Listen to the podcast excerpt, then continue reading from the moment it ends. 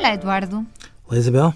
Eduardo, foi divulgado um estudo, ou melhor, uma meta-análise, que é uma análise de, de muitos estudos, uh, sobre uh, a leitura em papel. Uh, o público divulgou há, uma, há uns dias e é um estudo de uma, de uma universidade espanhola, mas a verdade é que aquilo começa por dizer, o estudo começa por dizer que se compreende muito melhor, eh, ou seja, se interpreta um texto com muito, com muito mais acuidade quando se lê em papel do que quando se lê em ecrã.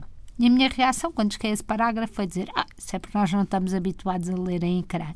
E a resposta foi logo a seguir: a dizer, não, as jovens e as crianças são os que mais se distraem no ecrã e os que mais vantagem têm em ler em papel porque a explicação até é simples, porque eh, quando eles pegam num ecrã, seja ele qual que for, tendem a procurar uma recompensa muito rápida, porque é, é isso o mundo virtual. É, é um jogo em que se ganha pontos, é uma janela que abre, um pop-up, etc, etc. E, portanto, a concentração ao olhar para um ecrã é muito menor e eles têm grandes, grandes vantagens em papel.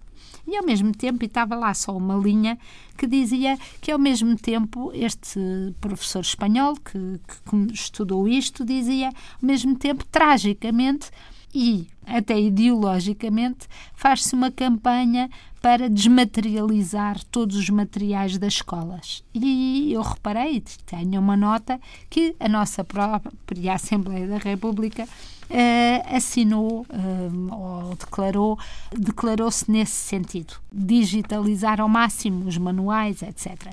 Eu pensei que realmente quando a ideologia se sobrepõe à ciência, quando as ideias feitas se sobrepõem à ciência, uhum. as decisões uh, se calhar não são muito boas, não é? Não. A mim já me preocupava imenso que, que a determinada altura se falasse da reutilização dos manuais escolares como se, no fundo, a determinada altura, as crianças não, pusessem, não pudessem pôr as suas próprias impressões digitais nos seus manuais escolares, com tudo o que isso lhes traz de bom. Mas a mim preocupa-me muito mais outro tipo de coisas, nomeadamente esta leitura digital.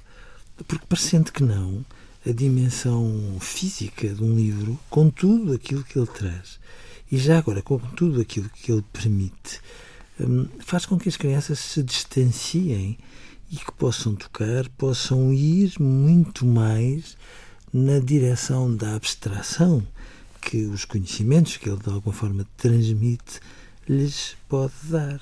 E portanto, nessas circunstâncias, eu acho que às vezes nós vivemos deslumbrados num admirável mundo novo e não ponderamos as consequências que tudo isto pode ter.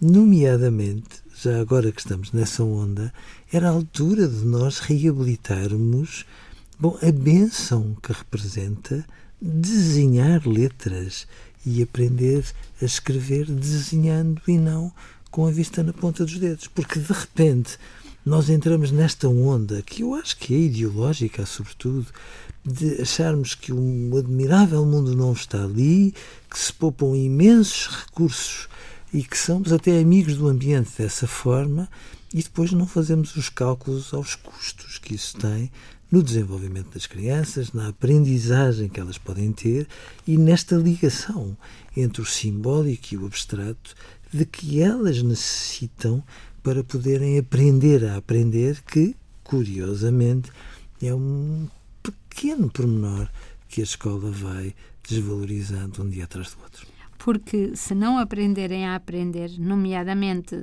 a interpretar um texto, depois, se calhar, se ao contrário, se aprenderem, depois até se podem mudar os, todos os lugares onde ela lê, porque ela tem essas sim, técnicas. Sim, Enquanto sim. começar por aí é perder, porque mais ninguém lhes vai voltar a dar essas armas. E, portanto, de facto, se calhar não era mal ouvir os cientistas antes de tomar decisões destas. Eu também acho que não, mas às vezes algumas Assembleias da República por esse mundo fora, não a nossa, claro, que, que se distraem. Adeus, Eduardo. Adeus, Isabel.